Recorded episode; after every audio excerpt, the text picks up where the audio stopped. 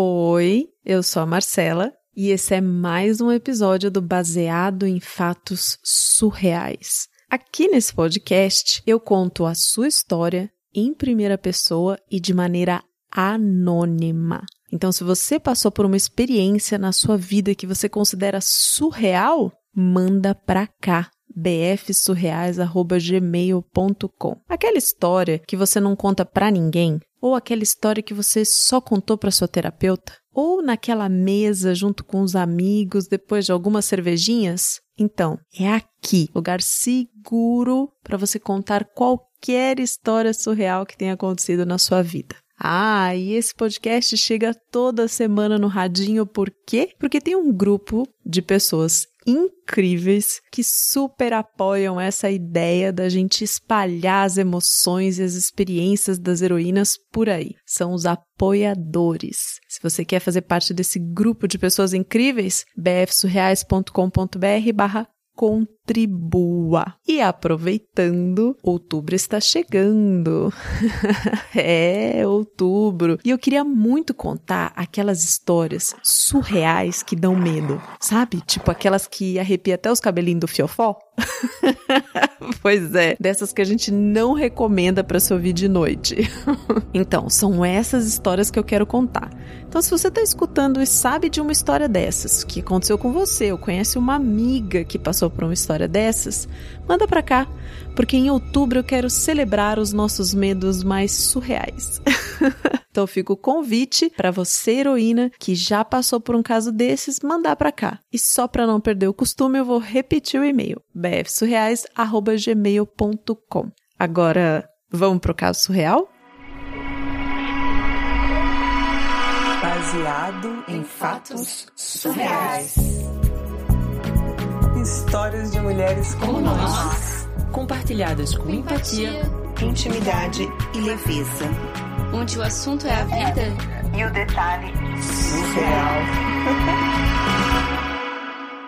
Teve um momento na minha vida que eu decidi mudar de religião. Eu era católica e passei a ser evangélica. Achei que fazia mais sentido, me encontrava melhor, enfim. Foi uma decisão bem consciente, assim. E a igreja que eu comecei a participar, ela tinha um retiro espiritual de três dias em um sítio, numa cidadezinha vizinha. Tipo, era aqueles retiros assim, sexta, sábado e domingo, sabe? Você vai na sexta à noite, volta no domingo, enfim. E aí eu pensei, nossa, vai ser muito bom, né? Um retiro, eu vou me encontrar, vou ficar em oração, vai ser uma delícia. Aí eu vou toda empolgada, me inscrevi para participar do retiro e arrumei minha mala, assim, e, nossa, coloquei tanta coisa, coloquei até cobertor. a minha mala ficou tão grande, tão grande, que parecia que eu tava indo pra Europa. e eram só três dias. Só que, como era época de frio, enfim, era sítio, né? A gente sabe que, por mais que durante o dia faça sol, à noite as temperaturas caem e eu odeio passar frio quando tô dormindo. Então, eu fui preparada. Aí, sexta-feira, fui lá pra igreja, encontrei a turma, entrei no ônibus e a gente foi pro sítio. E era numa cidade perto da minha cidade, né? Não era nada muito longe, assim. Então a gente chegou, fomos recebidos. Aí o pastor conduziu um culto, né? E foi muito bonito, foi muito gostoso. Via que assim as pessoas estavam assim como eu, uma expectativa de que aquele final de semana ia ser muito bom, sabe? Muito prazeroso assim. E aí, quando acaba o culto, o pastor anuncia: Agora vocês vão se recolher em suas mentes e vocês só estão autorizados a falar quando e se algum dos ajudantes for falar com vocês. Fora isso, vocês não podem falar, vocês não podem usar o celular, não podem ter contato nenhum com o mundo externo. Meu mundo desabou. Ninguém tinha me avisado que isso era um retiro de silêncio silêncio. Meu coração começou a bater tão forte, tão forte, que até ele estava reclamando em voz alta que não ia dar certo isso. Porque olha, eu sou uma pessoa que fala, fala muito. e que gosta de falar. Eu sou aquariana. Eu quero conversar com todo mundo, sabe? Quero falar, quero ter redes sociais. Eu sou uma usuária de rede social. Sabe o que isso significa? Usuária. É exatamente isso que você tá pensando. Ah, e bom, como eu fui com o ônibus da igreja, eu não tinha como ir embora, né? Tipo, não dava para chamar um Uber, porque eu acho que nessa época nem tinha Uber também. Ai, que desespero. Comecei até a suar frio. Só que era sexta-feira, tava de noite, já tava tarde, a gente ia dormir. E eu falei, bom, vamos lá, né? Agora que eu tô aqui, vamos lá. E achei que não ia ser tão difícil na sexta-feira assim, porque era pouco tempo, né? Era só escovar os dentes e dormir. Bom, eu tava plena, dormindo, no meu quentinho, com a minha cobertinha. Cinco horas da manhã, fui acordada. Não só eu, na verdade, todos nós fomos acordados. Fomos convidados a ver o alvorecer, a presenciar, a testemunhar, estar mais próximos de Deus. Eu até lembro um dos ajudantes falando: Vocês estão aqui para se conectar com Deus. Cinco horas da manhã. Conectar com Deus, gente. Minha conexão tá nem pegando nesse horário, sabe? Aí depois de ver o alvorecer e de fazer algumas orações, veio a hora do café. Imagina tomar café sem nem poder dar bom dia para a pessoa que tá na sua frente pegando café, sabe? Tipo, não dá, não dá, não funciona. Eu ficava agoniada, agoniada. E aí seguimos mais oração, mais meditação e chegou a hora do almoço.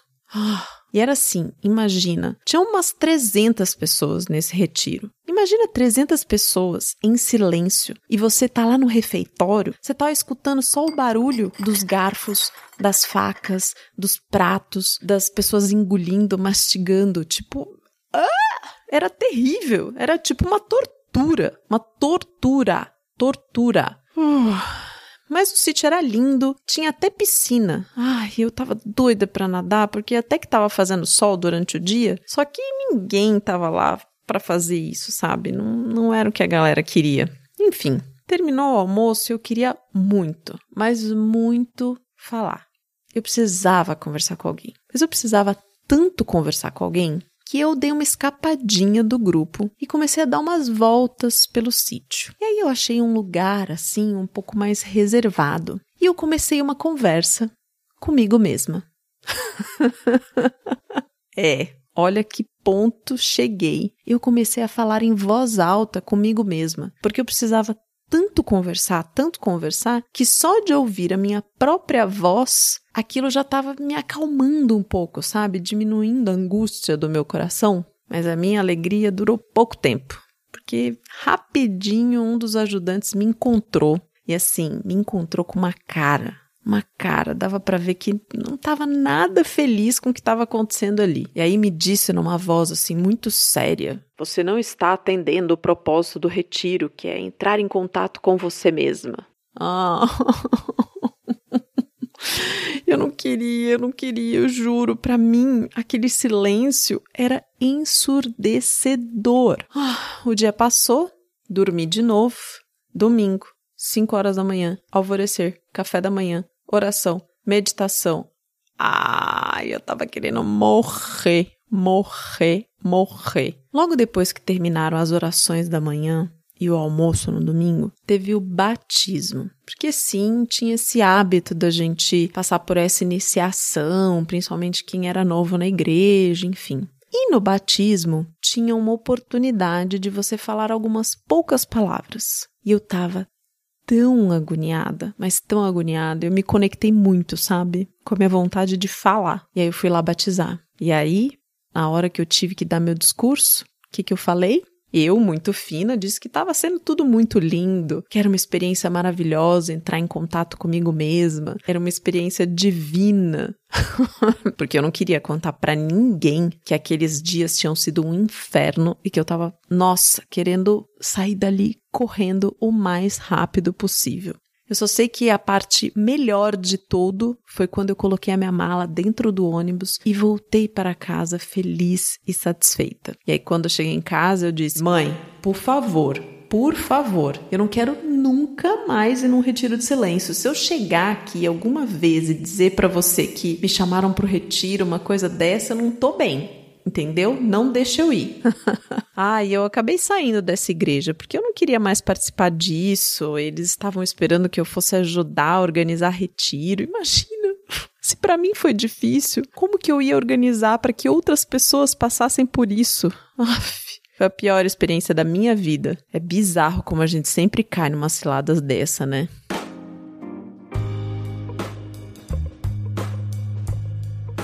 Olha, heroína, retiro de silêncio de três dias? Poxa, três dias?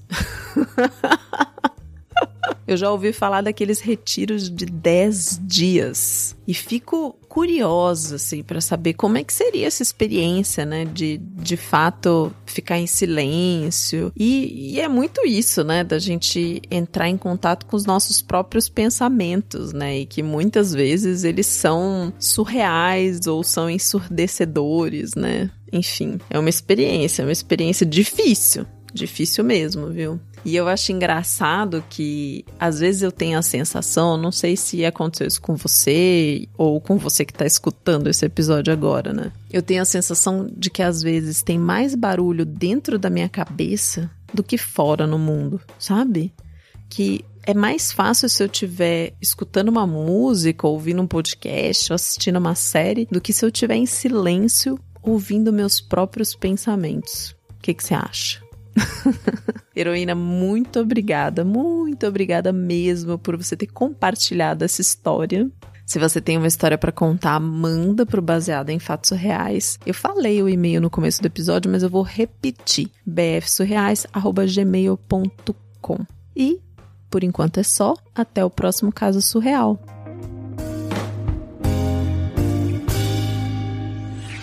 Esse podcast foi editado por Domênica Mendes.